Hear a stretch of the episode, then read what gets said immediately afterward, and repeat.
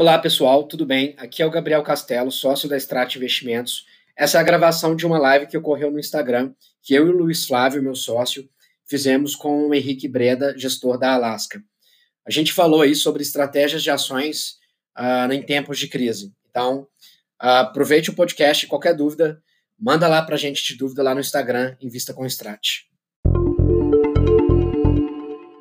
Fundos da Alaska eu estou aqui agora com, com o Gabriel, meu sócio, na Strat. E pessoal, tudo bem?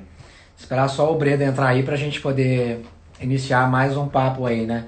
Acho que muita gente se perguntando né, sobre mercado de ações, é uma oportunidade, está na hora certa de investir, não está? É, muita gente indo para a Bolsa, principalmente num cenário de taxa Selic mais baixa, né, 2,25% ao ano. Então a gente está fazendo aí dentro da Strat uma sequência de lives, né? Todo mês a gente está escolhendo um gestor, fizemos com a ZQuest, fizemos com a DLM, e hoje a gente está aqui com, vai entrar daqui a pouco o Henrique Breda, né, para nós falarmos sobre a sobre a Alaska, né, que é uma casa bem voltada ali para estratégia de estratégia de ações. É... Bom, para quem não conhece, né, a Strat, nós somos uma empresa de consultoria, né? Então eu, Luiz, mais dois sócios. É, hoje a gente atua de forma totalmente independente, então, né, nosso cliente ali que às vezes está no banco, na corretora, não sabe muito bem a melhor forma de investir, né, em quem que ele confia, é um tanto de sopa de letrinha, um tanto de formação no mercado financeiro, a gente acaba filtrando tudo isso para ele, né, e atuando, assim, defendendo os interesses dele na instituição que ele bem preferir. É, no mais, é isso. O, acredito que o Breda esteja entrando aí em breve. E a gente dá início aqui ao nosso papo e vão, mandem perguntas que vocês tiverem, fiquem, fiquem à vontade aí para falar.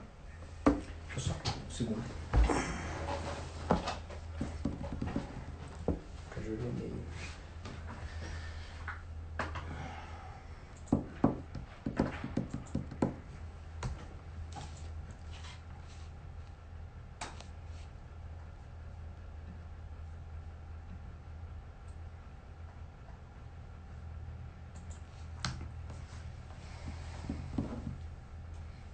Você olhou também? Hum? Você olhou o e-mail? Não tem nada.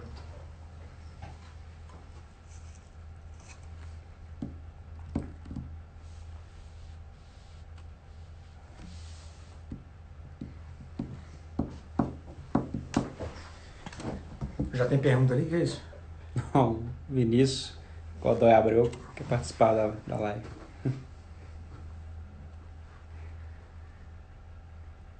O pessoal da Dinam, parceiro nosso, entrando, entraram aí na live. Você pode vir aqui também, sempre. Que você consegue ver as solicitações, tá vendo? Hum, manda a solicitação. Entendi.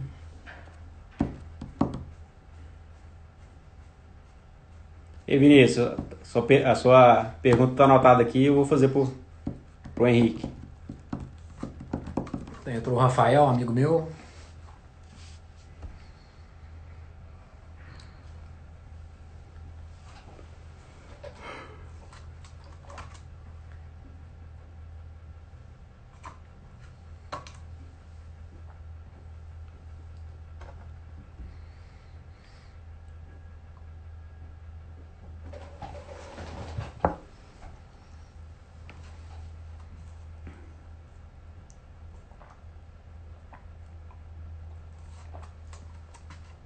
Felipe tá aí também. Ah, entrou.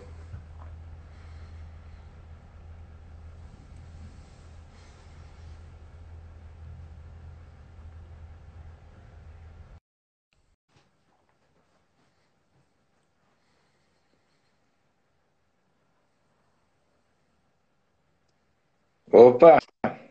Opa, Henrique, tudo jóia e você? Vou trazer um minutinho aqui, mas deu, acho que deu. Ah, tá quase quase em, em tempo.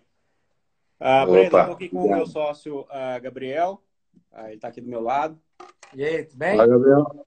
Tudo Beleza? bom? Tudo é. jóia?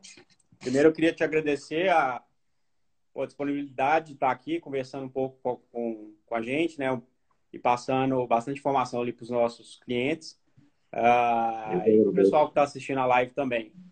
Uh, só para contextualizar, Henrique, gente, nós somos a Strat Investimentos, nós estamos baseados aqui em, em Belo Horizonte. Nós somos uma empresa de consultoria de investimentos e planejamento financeiro, CVM, né? Então a gente preza muito pela independência e realmente está ali do lado do cliente para defender os interesses dele uh, diante da, das instituições financeiras, né?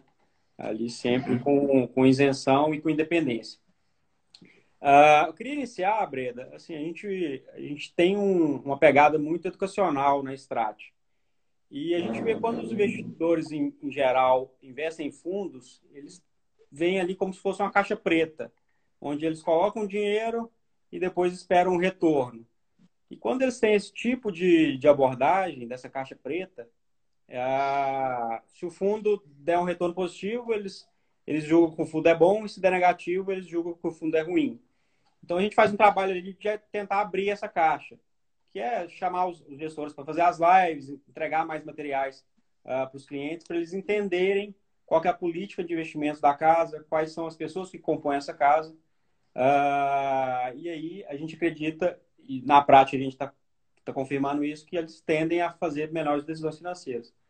Aí eu queria que você é, se apresentasse, falasse um pouco da sua história, um pouco da história da, da Lasca, falar um pouco do, das pessoas que trabalham com você, principalmente o Luiz Alves, que muitos clientes nossos têm, têm muita curiosidade de saber um pouco mais sobre ele. Uh, uhum. E um pouco da filosofia da casa, um pouco da, do que, que você está pensando nesse momento assim para Alaska e para uh, a carteira. Olha, primeiro, obrigado aí, pessoal da Strat toda aí por me receber, dessa abertura. Eu acho que você investir é, dinheiro de terceiros ou você mesmo aplicar em produtos ou investir em produtos sem saber do que se trata, sem saber o que está se passando ou o que é investir, vai, vai trazer problemas, né? Não tem jeito. É, você não precisa ser né, o Ronaldinho do futebol para poder apreciar uma partida de futebol. Você não precisa ser um cara nível seleção brasileira para assistir um jogo de futebol. Uhum. Mas para você assistir um jogo de futebol e apreciar, aí você precisa entender né, o que, que é jogador de linha, o que, que é goleiro, o que é tiro de meta, o que, que é falta, o que, que é impedimento, para você poder as regras, como é que funciona. Para você né, apreciar o jogo. Investir é, aplicar dinheiro das pessoas, é, o que precede isso, elas entenderem o que está acontecendo, o que, que é ação, o que, que é empresa, da onde vem o retorno e tal. Isso aí, mas aí eu falo depois. A minha história é uma busca por um espaço no mercado financeiro. Sempre foi isso. Desde do ensino médio ali, tentando imaginar o que eu iria fazer, eu já tinha desistido de ser piloto de Fórmula 1 e astrônomo. Eu achava que piloto de Fórmula 1 era muito caro para ser, não ia conseguir no Brasil, não tinha grana para isso. E astrônomo, eu iria morrer de fome, né? Então eu gostava do Senna e do Carl Sagan. Então, vou ter que pensar em alguma outra coisa. E aí, lendo, olhando, tal, acho que eu estava no segundo colegial, eu vi uma Veja que falava sobre o pessoal que trabalhava no mercado financeiro e eles vinham da área de exatas física, matemática, engenharia, eu falei, bom, é um negócio que eu gosto. É, eu acabei, eu fui medalhista em física do estado de São Paulo, essas coisas, eu gostava disso. Eu uhum. falei, e vai dar para trabalhar com isso que não seja astronomia, né? E aí eu comecei a trabalhar, o primeiro trabalho mais sério foi no Unibanco, eu era analista de crédito, então eu já comecei a trabalhar com análise de balanço, contabilidade e tal, 2001, 2002. E, e a partir de 2005, aí eu comecei a trabalhar meio com, com valuation mesmo, com análise de empresa, conta, em gestora. Uma gestora inglesa chamada Spinnaker. E de 2005 até 2015, foi uma jornada de tentar achar os, melhores os melhores sócios, o pessoal mais alinhado com o que eu achava que é o certo, com o que eu acho que é longo prazo. E você achar no Brasil pessoas que pensam com 20, 30 anos à frente é quase impossível. É muito difícil, mas tem, mas tem. E aí em 2015 eu tive um, uma enorme felicidade e sorte de encontrar o Luiz Alves e o time que estava com ele. O Ney, é, o Thiago, a Bud, a Paula Irose, e comigo já tinha uma turma fera, que eu tenho total confiança já há um tempo, já estava desde 2012 comigo, que é o Eduardo Mestieri, que é a, a William, e a sócia que estava investindo no, nos produtos que eu tocava antes, que é a Ângela Freitas. Então, em 2015, a gente juntou né, esses dois grupos de sócios, montamos a Alaska, e o que precede tudo isso é, é algo bem filosófico, porque, assim, a gente quer investir, quer trabalhar num, em, em algum ramo, né, para ter crescimento, para ter acúmulo de riqueza, para ganhar dinheiro, para mudar de padrão de vida. Bom, beleza. A gente acredita no capitalismo. Né? A gente acredita que as coisas não vão cair do céu, né? Você não, não vai, vai ser sendo amigo do rei que ele vai me dar lá uma capitania, né? Então não é nisso que a gente acredita. A gente acredita no capitalismo. Uhum. Nada criou tanta riqueza no mundo, tanta inovação, quanto o sistema capitalista. E a célula básica do sistema capitalista é a empresa. É a empresa que é, é a farmacêutica que inventou o antibiótico, é a Sony que fez a televisão, é a Tesla que fez o carro híbrido, então é são empresas. Empresas criam riqueza. E uma forma de você ir junto com essas empresas é, num processo de criação de riqueza durante 20, 30, 40 anos, é via o mercado acionário. E um jeito inteligente de você comprar ações é via fundo, porque na troca entre uma ação por outra você não paga DARF, você não paga imposto de renda, você tem o, o, o imposto em cima de ganho de capital não é nas trocas, é só no resgate desse fundo. Então, via fundo. Para você ter fundo, é bom você ter uma gestora. Então, o que está por detrás da Alaska é, é crença no capitalismo, crença em empresas e em alinhamento de sócios. A gente montou a Alaska para nós. Né? O nosso capital está lá.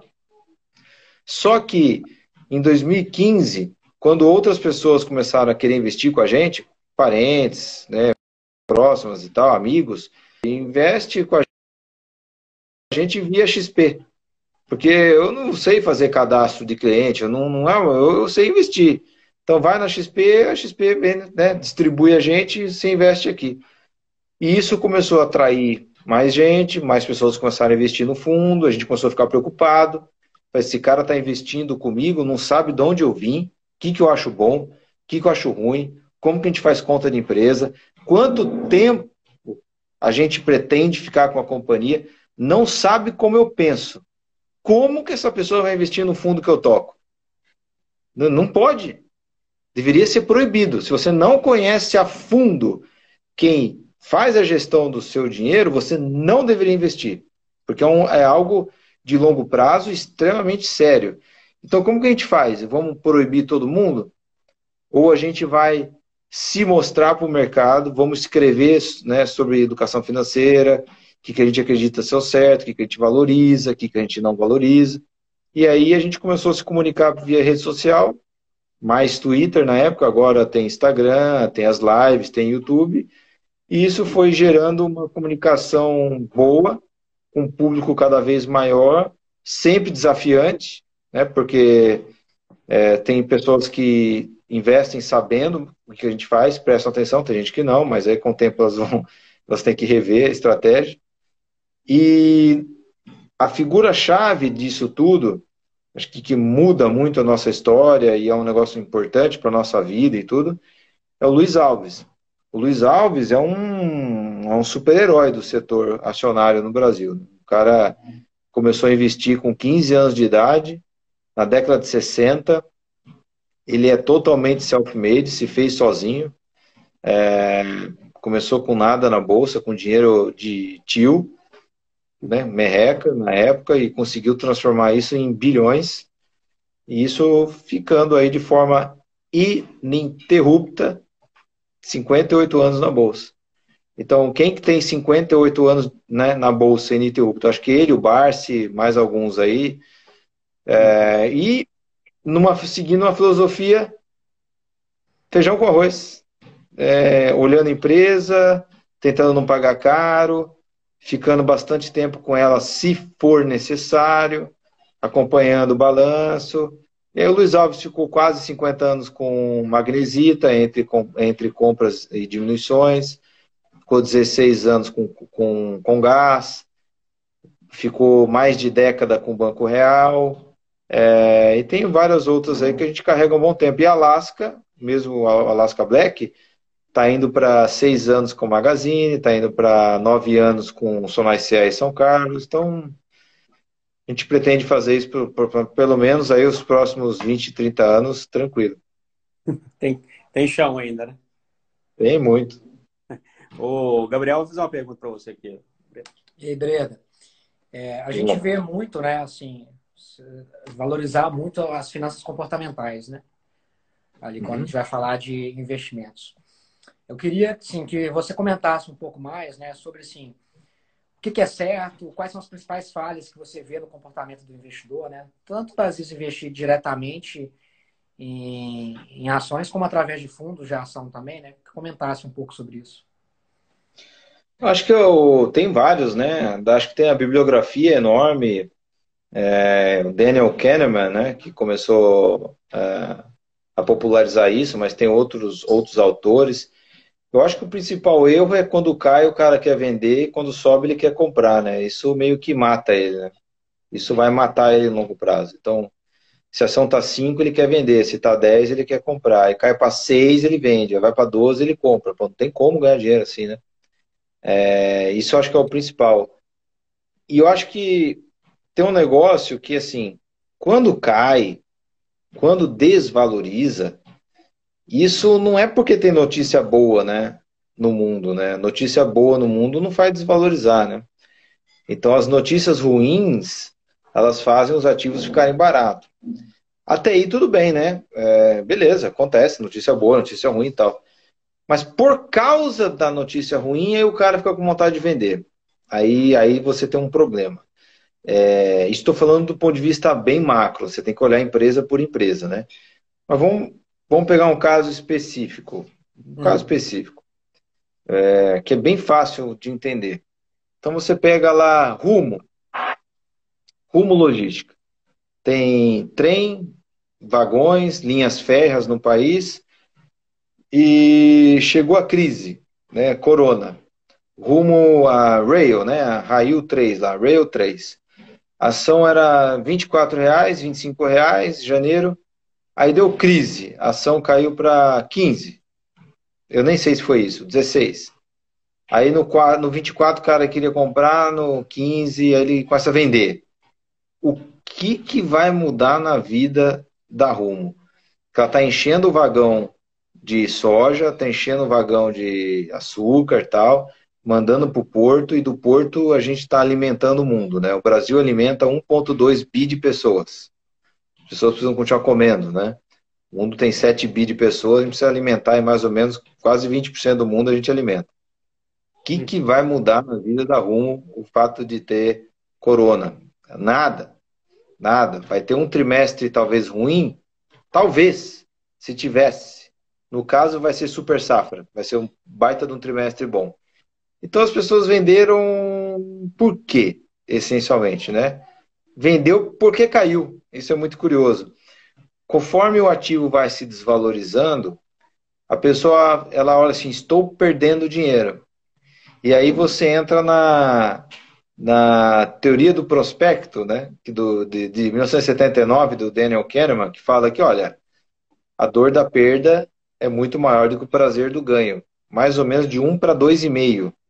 Então, 1% que você perde é equivalente de dor, né? Um, a dor de 1% de perda é equivalente ao prazer de 2,5% de ganho. Então começa a cair 20, 30, 40%. Quem suporta aquela dor? Pouquíssimas. Aí você entra numa outro, num outro negócio que as pessoas esquecem. Somos de carne e osso. A gente é, é regulado por hormônio. Então a gente tem cortisol, hormônio do estresse, noradrenalina, você tem hormônio de prazer, né? Você tem do, do, do prazer repentino, você tem dopamina, você tem testosterona, atrapalha, dependendo do. Então, tudo isso é, começa a virar uma usina, uma usina fisiológica dentro do, do, do, do bicho ali, do ser humano bicho, uhum. e ele toma a decisão totalmente errada. Mas por que que toma a decisão errada? Porque essas reações químicas te protegiam na floresta. Né? Ali para você brigar contra o tigre dente de sabre, né? a reação da adrenalina ajuda, te mantém vivo. Você foi selecionado para isso.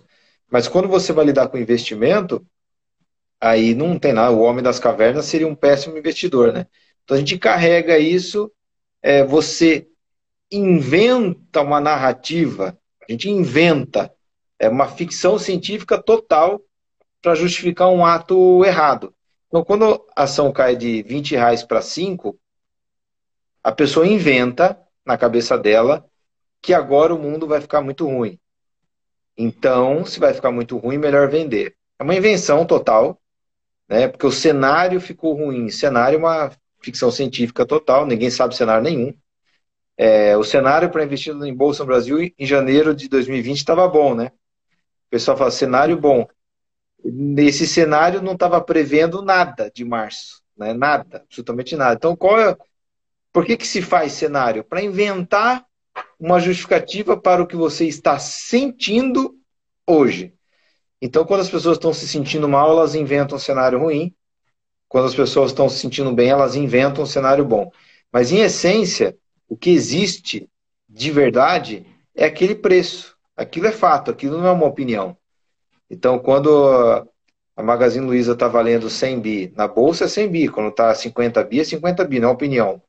E aquilo é o que você paga. O que, que você leva quando você paga? O cash flow futuro dela dos próximos muitos anos. Não é só o do segundo tri de 2020 que vai ser ruim. Hum. Né? O do terceiro tri, do quarto, do ano que vem, tal, tal, tal. Então, assim, é, a atividade de investimento, principalmente em ações, ela é uma atividade de onde o sujeito aprende a domar os seus próprios instintos. Não é uma, não é um business de fazer conta. Conta é secundário. O que, que adianta o cara faz conta, mas na hora de que cai ele fica com medo e vende? Não adianta nada. Então, assim, conta é importante para você identificar que negócio que é rentável, que negócio que. como é que está a margem de lucro, como é que está o capital de giro. Mas isso tudo só faz sentido e só vai ter serventia se o camarada aprendeu a domar os próprios instintos. Se ele não consegue domar o instinto dele, não adianta nem nada fazer conta. Por isso que tem aquela história importante do Isaac Newton, talvez um dos caras que mais sabe fazer conta na história da humanidade, e o cara fez cagada atrás de cagada no mercado financeiro. E aí veio a frase que ele, dele famosa, que ele fala o seguinte: eu consigo prever o movimento dos astros no céu, mas não consigo entender é, a mente humana ou a loucura dos homens, alguma coisa assim. Mas aí que tá, você não tem que entender a loucura dos homens, não precisa entender. É só reagir de forma adequada. Caiu muito, você compra, e subiu muito, você vende. Mas é, é a coisa mais difícil do mundo. Concordo, plenamente. Mas aí tem um monte de outros, tem um monte de outros vieses. Eu vou, eu vou ficar aqui até sexta-feira falando dos vieses, tem um monte. É engraçado que você falou de quando está subindo, né? Isso é muito comum também, né? Então você vê assim, a gente vê, às vezes tem o efeito de manada aí, né? A bolsa caiu, aí o, às vezes o investidor que era totalmente conservador, agora o perfil de risco mudou totalmente, né? Porque tá agora a bolsa vai subir, tá tudo barato, virei super arrojado, né? Então isso acontece também nesse, nesse sentido. A gente vê isso bastante. É. A falta de domínio dos instintos, instintos aí. Isso é muito destrutivo, né? Isso destrói o valor é, para o próprio sujeito. Então eu vejo isso no fundo, na Alaska, eu vejo isso. Tem gente que está aportando e tem gente que está saindo. Então tem gente que na crise acelerou os aportes e teve gente na crise que saiu do fundo totalmente. Então você vê, num mesmo fundo, poderia ser uma ação, uma, numa mesma ação, você tem pessoas que têm experiências boas com o fundo ou com a ação, e tem gente que tem experiências ruins. Então, o que determina o seu sucesso é muito mais como você lida com aquele ativo do que o ativo em si. Sim. E como é que pode o mesmo ativo provocar resultados diferentes para pessoas diferentes? Bom, é possível. É possível porque as pessoas reagem diferente a, a estímulos iguais. Então é aquelas coisas. Não tem gente que diante de uma dificuldade na vida aproveita para aprender e cresce e tem e tem quem se pula da ponte. Uma mesma dificuldade. Então a gente volta. É, esse negócio de investimento em ações ele é filosófico mesmo, porque ele mexe com todas as emoções do ser humano, todas. É, medo, ganância, êxtase, excitação, curto prazismo, é, jogo de aparência, status, é, mexe com tudo. E aí é muito fácil a pessoa se perder nesse turbilhão de emoções. Então, o autocontrole, ele deveria ser a, a matéria primeira, a primeira disciplina de qualquer curso de investidor, valuation. Primeiro, vamos aprender a se controlar, porque eu vou ensinar você a fazer conta e depois você vai jogar no lixo isso. Porque na hora que você tiver que comprar que está tudo barato, você vai achar que o mundo vai entrar em crise de 29 de novo. Aí você entra em parafuso e não compra. Então, é, é um negócio difícil, viu? Mas é ao mesmo tempo extremamente é, vantajoso, ou proveitoso, ou rentável para quem entrar com a cabeça correta, né, com o mindset correto. Não quer dizer que vai ser uma jornada fácil, de jeito nenhum. Luiz Alves conta de momentos no, na história dele, nesses quase 60 anos de investimento em bolsa, onde ele perdeu assim 75% do que tinha em três dias. Foi, foi parar na cama, ficou de cama, de estresse. E na cama dava ordem no telefone. É, então, assim, é, é, é um turbilhão de emoções, né? Só que se a pessoa não desistir e não chegar muito perto do limite dela, o limite dela é ruim porque se a dor é demais e ela não suporta, ela estopa, ela sai do jogo e nunca mais volta, né? Então, se ela não chegar perto do limite dela, apanhar, mas ela tá no jogo ainda, interessante que depois de uma crise, duas, três, ela começa a ficar com o couro duro. Começa a ficar, opa, já vi isso, agora as pessoas estão querendo fugir do país e é agora que eu tenho que comprar. Ou o contrário. Ninguém acredita, ninguém acredita hoje, mas o Brasil vai virar modinha de novo. É questão de tempo, pode demorar oito anos, cinco anos, dez anos, mas vai virar moda. O mundo vai ficar louco pelo Brasil de novo. Naquele momento, as pessoas que hoje estão com medo vão ficar malucas para comprar Brasil. Porque virou investment grade, porque sei lá quem virou presidente, não interessa. É, e tem que ter sangue frio para falar, já vi essa euforia antes. Melhor cair fora. Isso é mais importante você saber reagir ao que está acontecendo do que tentar prever. A previsão é extremamente difícil, né? A pessoa tenta construir um cenário na cabeça dela, mas às vezes o acerto é muito mais sorte do que um processo racional, né? Então é muito fácil eu chegar assim e falar, olha, o, o Biden lá nos Estados Unidos vai ganhar do Trump, aí ele é um cara de esquerda, o mercado vai cair e tal, então eu vou ficar defensivo agora e tal, tal. Muito difícil eu você, você fazer toda essa previsão e acontecer. Pode chegar lá, o cara ganha, é, vem com uma medida pro mercado, vai saber, China cresce, a Europa cresce, puxa os Estados Unidos e o mercado americano sobe. Então, ao invés de tentar gastar tempo para tentar adivinhar, será que o Bolsonaro cai? Será que o próximo presidente vai ser o Mourão? Será que o Trump vai ser reeleito? É, ao invés de gastar tempo com isso, tentar gastar tempo com o seguinte: dado preço atual tá barato para comprar ou tá caro e é melhor ficar de fora? É, e é isso que os velhinhos fazem. O, nunca vi o, o o Luiz Alves, eu nunca li o Buffett falando, ó, eu acho que dependendo se ganhar o Partido Republicano, eu vou usar o caixa da Berkshire Hathaway para comprar mais empresas. Ele nunca faz isso. Então, é só olhar tá? o que eles fazem. Breda, e como está a sua percepção uh, dos clientes? Você tem uma visão mais da Alaska. Como você vê a, a maturidade do investidor brasileiro? Como que está? Uh, você, você teve uma surpresa agora nesse momento de crise? Que eles estão fazendo movimentos que você considera mais correto? Ou não? Está uh, de forma racional? Não, estou mais surpreso. Assim, eu não achei que teria esse comportamento, não. Acho que tá, tá acho que estava um pouco cedo para o investidor ter o comportamento mais maduro que a gente está vendo. Não é só com a Alaska, eu tenho eu converso com um monte de gestor amigo meu, pessoal aqui de São Paulo, do Rio também, e o comportamento foi meio parecido. Na crise, pessoa física, principalmente, aportou nos fundos. Fizeram pouquíssimos resgates, os fluxos foram bons, dá para ver na Ambima isso. Uhum. Eu acho que isso tem um pouco de um pouco de maturidade, tem um pouco do CDI estar baixo, não tem para onde correr. Eu acho que tem um pouco de mais informação, mais educação financeira, mais live, site, YouTube e rede social.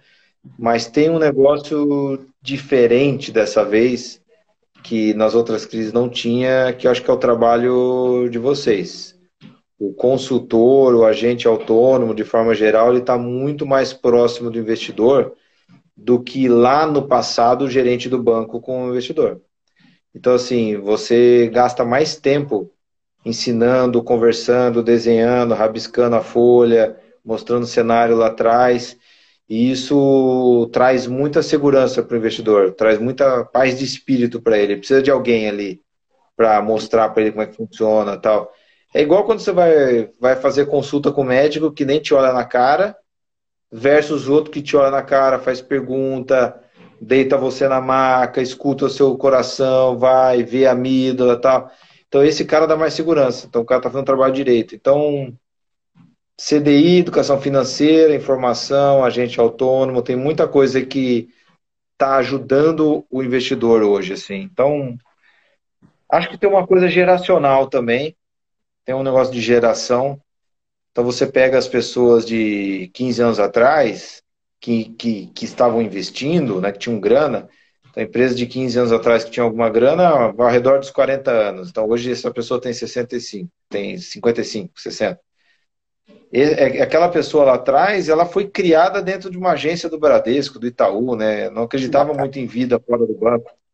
Sim. Então, qualquer coisa fora do overnight ou do CDB é algo complicado, porque ele viu o mundo cair, né, fora do overnight do banco. E o cara de hoje em dia, que tem seus 20, 30 anos, ele já sabe que existe outras coisas, além daquelas aplicações no banco. Então ele está mais aberto a outras experiências, outros produtos. Então acho que tem algo geracional também. É, essa, essa parte geracional a gente vê muito aqui. A gente, o nosso range de clientes ali, a gente tem clientes em, no início da formação do patrimônio e quem já está com o patrimônio formado, que tende a ser pessoas mais velhas. A gente vê isso nitidamente, assim, uh, o tanto que as pessoas hoje, uh, essa geração mais nova, está uh, vindo com a, com a bagagem, até porque tem essa facilidade de, de acesso a informações, ah, ela vem bem mais, um pouco mais madura do, é, em termos de finanças pessoais do que esses, do que esses clientes da geração anterior. É. É, mudando um pouco, Henrique, como que você vê hoje, falando um pouco de cenário, uh, como que você está vendo hoje esse cenário de muita liquidez dos mercados, CDI baixo? E eu vi um comentário seu no Twitter uns, umas semanas atrás sobre a preocupação que você tem com a inflação dos, dos ativos ali, que pode gerar uma, uma, uma revolta social, algo desse tipo. Eu queria que você pegasse um pouco do cenário e depois desenvolvesse mais esse raciocínio que você fez uh, para o pessoal. Assim, a gente tende a pensar de forma absoluta, né? E as coisas não são absolutas, as coisas são no, no relativo. Investimento, quase tudo é assim, né? Ativo, passivo, você está cotado em alguma moeda. Então, se você falar assim, olha, o S&P saiu lá em 2008, 2009 de 600 pontos para 3 mil. Foi o S&P que deu cinco vezes ou foi a moeda que dividiu por cinco? Você não consegue saber. É, você fala, não, mas o dólar não dividiu por 5, tá, tá, a cotação está igual do real. Mas quem disse que o real não se desvalorizou por 5 também junto com o dólar? Então é um binômio, é sempre no relativo. E de 1971 para cá, com o fim do sistema do padrão ouro, os bancos centrais no mundo estão cada vez mais desavergonhados, cada vez mais imprime dinheiro. Ah, não, só imprimimos, não tem problema. Ah, tá imprimindo. Pô, mas não pode passar impune esse tipo de coisa. Qual que é o problema disso? O problema disso é que quem tem só dinheiro, ele está sendo diluído. É a mesma coisa que eu chegar na Strat aí, eu vou criar 100 mil cotas a mais, 1 milhão de cotas a mais da Strat e dou para um outro sócio. Aí você fala, não, peraí, peraí. Não, mas estou só imprimindo aqui, tranquilo. Não pode. Está diluindo quem tem, né? Qual que é a reação natural disso? O dinheiro valer menos. Em relação ao quê? Em relação aos ativos. Em relação à terra, ouro, soja, ação da Johnson Johnson, fundo imobiliário no Brasil, Itaú, qualquer coisa.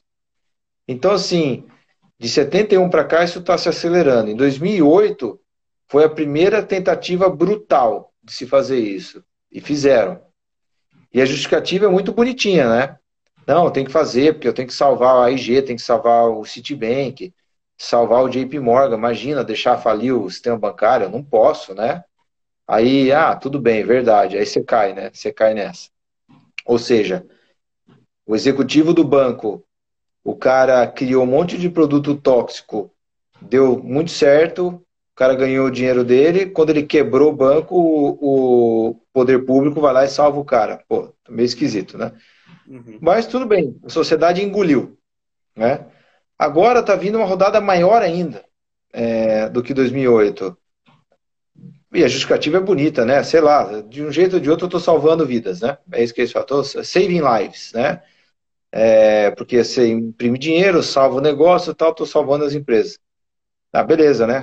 Vamos, vamos engolir essa também. Mas qual que vai ser o resultado final? O resultado final, você vai ter muito mais dinheiro disputando os mesmos ativos. O que vai acontecer com os ativos? Valorizar em relação ao dinheiro. Até aí, tudo, tudo bem, né? Se todo mundo tem ativos, beleza. Mas é uma minoria no mundo que tem ativo, né? Quem é acionista de empresa, quem tem ativo real, casa própria, imóvel tal, é uma minoria. Esses daí, beleza, versus o dinheiro está indo lá para cima. Mas quem não tem ativo, e pior, quem está devendo um ativo, né? Devendo um ativo, a pessoa que nasce no mundo não tem herança, está devendo, né? Porque ela vai ter que comprar uma casa, não tem ainda essas pessoas vão ter cada vez mais dificuldades de ter ativos.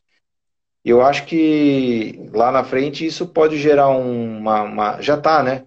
Está gerando uma desigualdade tão pesada desigualdade de riqueza mesmo que vai gerar insatisfação.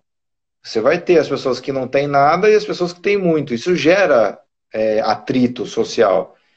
E uma das formas que o próprio cara que liga a impressora no mundo uma das formas que ele já inventou para resolver esse problema, desculpa o português aqui, mas é dar o cala-boca para esses caras que estão reclamando. Ah, imprime mais mil dólares por mês, vamos chamar de renda mínima global, e a gente dá para esse cara.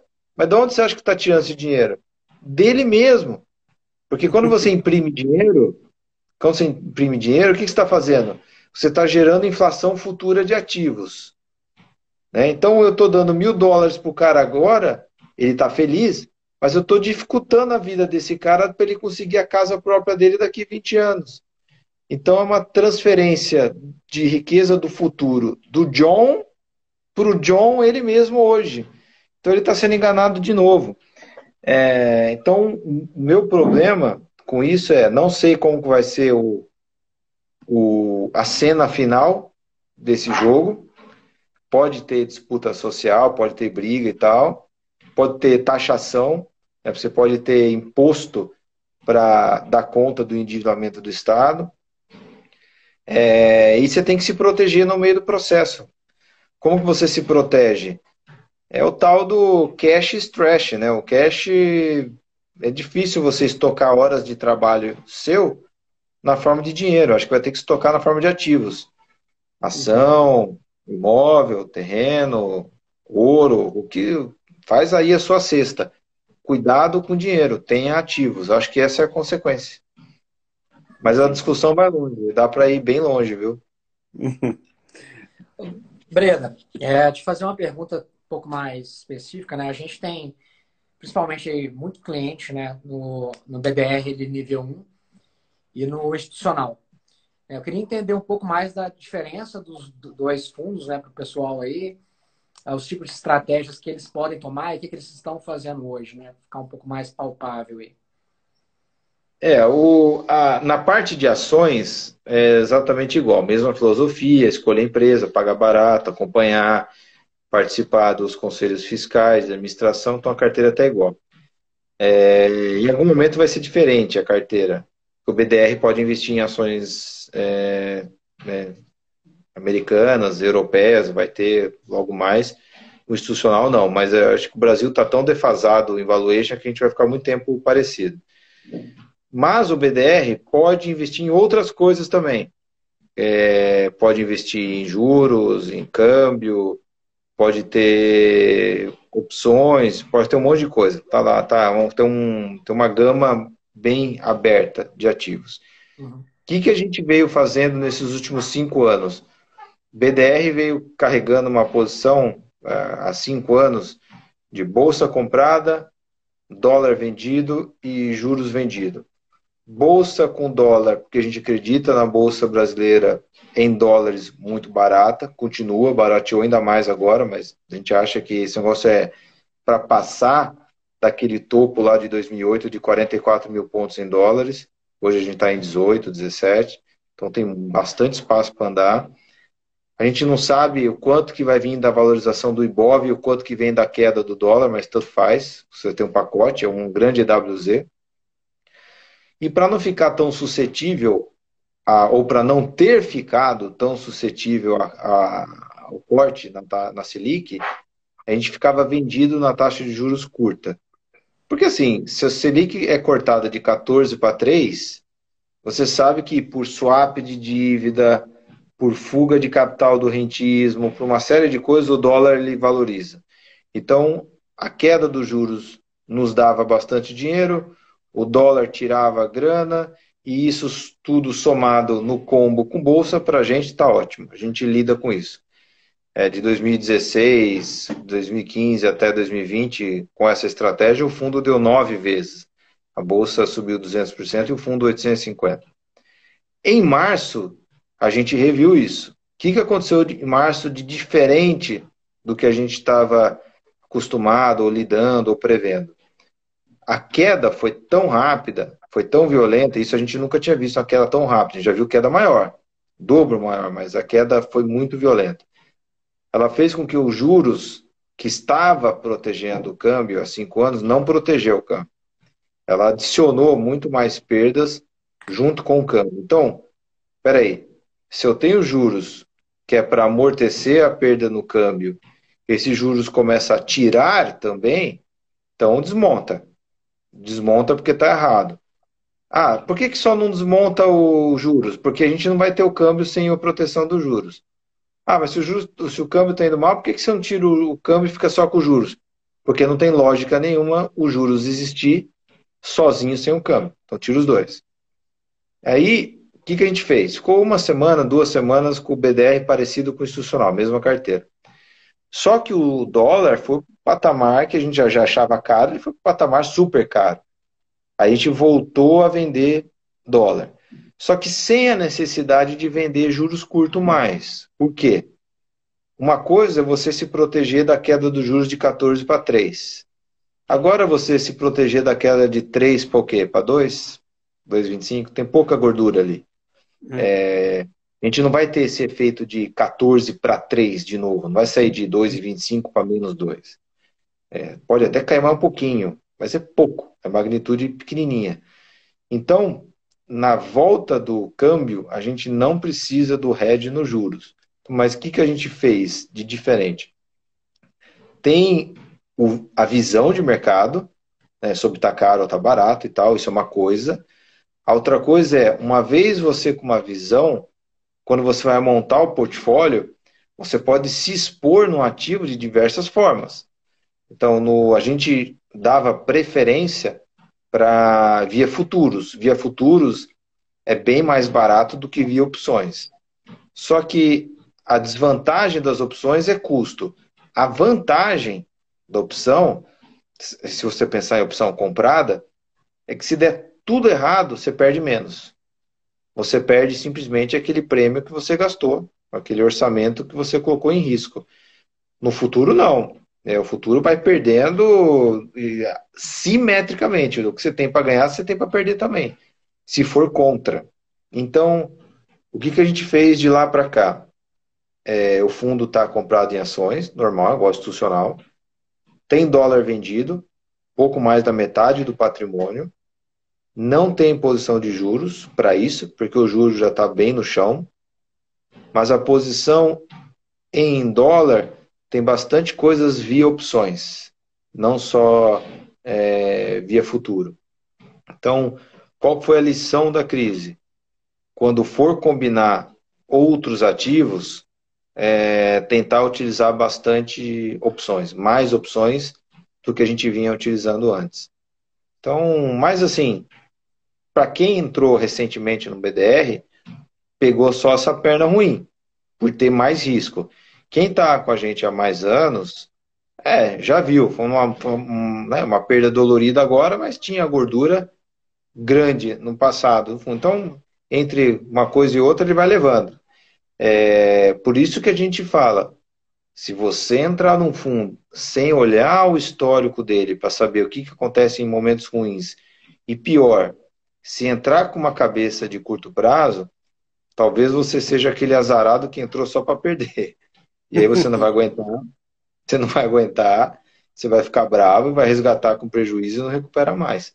Então tem que entrar com uma visão de ficar vários anos e sabendo das coisas que podem ocorrer. Então, o Black já teve bastante pancada para trás. A gente já caiu 50% de 2013 a 2016, já deu nove vezes, já caiu 30% num dia só. Eu acho que eu acho que o cara que chega no BDR hoje em dia não tem mais desculpa, porque já aconteceu de tudo no fundo. Então é só olhar para trás e falar, cara, qualquer coisa é possível aqui.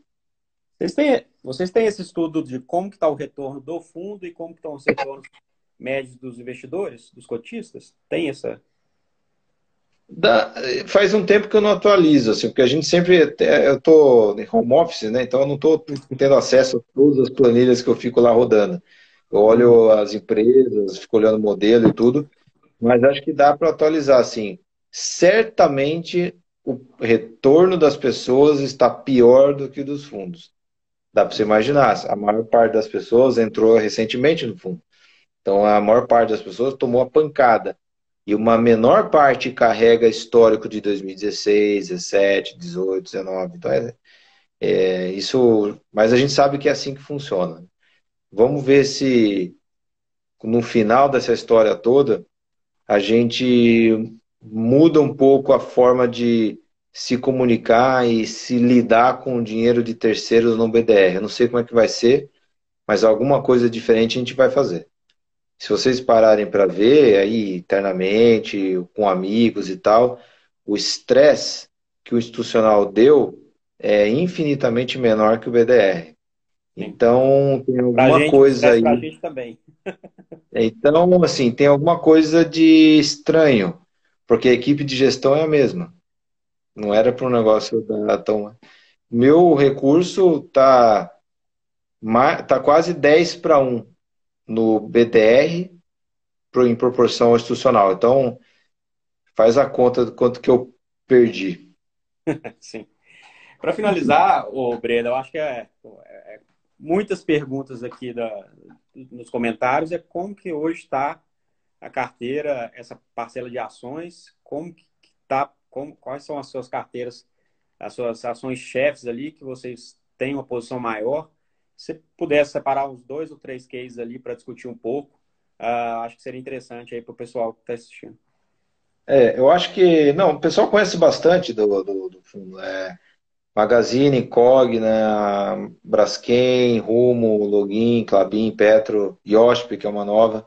Eu acho que a empresa que para a gente ainda tem muita coisa para ela mostrar é, é a Cogna. A Cogna está naquele, naquele meio fio que a gente viu da Magazine em 2015 e 2016, onde dentro tem coisas importantes crescendo que o mercado não paga. Então, assim, se olhar o e-commerce da Magazine hoje, todo mundo acha do cacete. Puta, e-commerce, Magazine e tal. Quando nasceu? 2010. Quando que começou a dar o primeiro resultadozinho? 2016, 17. Foi quase cinco anos, seis anos crescendo dentro da Magazine 100% ao ano, mas ninguém via. Que era 1% da receita, 1% vira 2. Ah, ninguém vê. 2 vira 4, ninguém vê. 4 vira 8, ninguém vê. 8 vira 16. Opa! Tem um negocinho diferente aqui. Do 8 para 16 o cara vê. Do 16 para o 30 já começa a acelerar o business como um todo. Dentro da Cogna, tem lá alguns negócios, principalmente os dos sistemas de ensino, que são no modelo plataforma, é, que estão crescendo bem, sim, e tem chance de ficar gigantesco. Então, é, um, um dos negócios, um dos braços, a Vasta, está indo muito bem. Tem, a empresa já falou, não estou falando nada, estou falando tudo público. A empresa tem, tá, tem chance de listar essa empresa na Bolsa Americana. Isso evidenciará o quanto que isso vale. É, tem uma comparável, não é tão difícil assim, é só olhar quanto que vale a Arco. Lá fora, a Arco do mesmo tamanho que a Vasta vale 15 bi lá fora. A Cogna inteira não vale 15 bi aqui na Bolsa. Então, e é uma empresa que está num setor que tem, tem problemas de curto prazo, que é aluno, né? Aluno depende de renda, crescimento do PIB e tal, mas é um management, é um grupo de executivos muito competente. Então você tem ali dentro algo crescendo forte, mas está pequeno, num setor que está sofrendo as consequências da crise, dentro de uma companhia que tem qualidade humana muito boa. Magazine Luiza em 2015, qualidade humana muito boa, varejo porque sofria a crise de 2015, com negócios que estavam crescendo a taxas muito importantes, mas estava pequenininha ali dentro. Então, a analogia que a gente consegue fazer é grande. Só que assim, a Magazine partiu de um valuation de 200 milhões, né? bem mais baixo. A, a Cogna vale aí seus 10, 11 bi. Então, mas é, a gente já achava bem barata a 12 reais, né? A 7, então. Então, é uma, a gente acha que é uma, uma, ela, a Cogna e a Magazine Luiza são as duas principais posições do fundo. Uhum. E essa, a, essa nova inserção de vocês, como que. Quanto tempo vocês gastam para analisar, para levantar? É variável ou vocês, vocês já têm uma média variável. de quanto tempo demora para vocês avaliarem. Principalmente, eu acho que vocês levam muito em conta a capacidade do, da, da equipe de gestão, né? Olha, se é uma empresa que a gente acompanha há bastante tempo, é, a atualização do modelo e decidir comprar ou não comprar é bem rápido. Uma semana a gente já sabe já. Mas eu vou dar dois extremos. É, alguns extremos. Magazine Luiza a gente gastou seis meses. Foi de junho de 15 até dezembro de 15. A Petrobras, a gente demorou um ano até confiar no governo Temer e que não ia ser mexido e até investir. A Rumo foram dois dias no aumento de capital. 48 horas a gente comprou. A Cielo faz seis anos que a gente olha e não compra. A gente está olhando, está olhando e não vai, e não vai, não tem confiança. Então depende. Eu acho que colocar timing como um, um objetivo é muito perigoso, porque pode ser que uma empresa demore muito mais tempo para você entender e outras você vai pegar bem mais rápido, né? Eu acho que o importante aí não é tanto o tempo, mas é você investir com profundidade, sabendo como que a empresa ganha dinheiro, quem é o dono, como que é o conselho da empresa, como que ela se mexe no meio da crise, como que ela se comporta na competição. Eu acho que é tem que entender tudo isso antes de investir. Não pode ser um, né, um igual igual roleta, ah, vou jogar tudo no preto e vamos ver o que vai dar. Não é assim, a gente não faz isso. Entendi. Ah, para finalizar, então, Breda, ah, você tem alguma mensagem aqui para deixar para os. A gente bateu quase 1.100. Ah, se tiver alguma mensagem para a gente finalizar a live. Acho que a mensagem é assim: investimento em ações é uma jornada de vida do nosso ponto de vista. Você pode tentar, né? Compra hoje amanhã, vende com 100% de lucro e beleza. É divertido. Mas não é isso que a gente faz. O que a gente faz é uma construção de patrimônio sendo ficando exposto no portfólio de empresas, acompanhando elas, tanto o desenvolvimento operacional, resultados, gestão de caixa, dividendo, quanto o preço dela no mercado. Se lá no mercado estão pagando muito por ela, a gente vai vender para o mercado. Se o mercado tá, não quer pagar nada por ela, está vendendo por preço de banana, a gente vai lá e compra do mercado. Então, quanto tempo é necessário para aqueles resultados operacionais da empresa que você acha que são bons ou que vai melhorar, é, quanto tempo demora para eles começarem a fazer efeito no seu investimento? Né? Porque você investir hoje, amanhã pode cair, basta o Trump falar uma bobagem. Então, quanto tempo precisa para as coisas começarem a fazer sentido? Pelo menos cinco anos. Pelo menos. Então, a nossa jornada, é, o D0 é daqui cinco anos. Então, quem está entrando hoje, ó, comece a ficar preocupado daqui cinco anos. Ó, não está indo, tá, tá. Por que, que, não, por que, que não funcionou nesses cinco anos? Por que, que o fundo não andou? O que aconteceu? Tal. É ali começa o sinal de alerta. Daqui até cinco anos, o foco principal é muito mais quais são os ativos, o que, que você está vendo de oportunidade, tá, tá. Ah, mas a cota. Cara, cota, sei lá. O preço caiu, o pessoal está deixando a rumo muito barata, ou encareceu demais um ativo que você não tem, está no índice, senão você ficou para trás. Então, nesse período de cinco anos, é o pré-aquecimento. Então, se, o, se em cinco anos né? Se você não tem esse tempo, não investe em ações. Se você vai ficar ansioso com, com investimento com retorno abaixo de 5 anos, não investe em ações, vai estudar antes. É, eu acho que a mensagem que eu teria para deixar é tempo. O tempo é importante. Assim, você não vai fazer um filho e fazer ele entrar na faculdade em cinco anos. Tem coisas que levam tempo. Então, o tempo é uma variável importante, não dá para acelerar algumas coisas. Então, acho que essa é a mensagem. Breda, muito obrigado. Assim vai o tempo nosso. Falando em tempo, né? Nosso tempo também vai encerrar. É, Passou rápido. Queria agradecer a participação. Acho que é um papo bem legal. Não só assim, a Alaska tem produtos aí que fundos, né? Que todo mundo está de olho, querendo entender, né? Ver ali na mídia, entender como que funciona.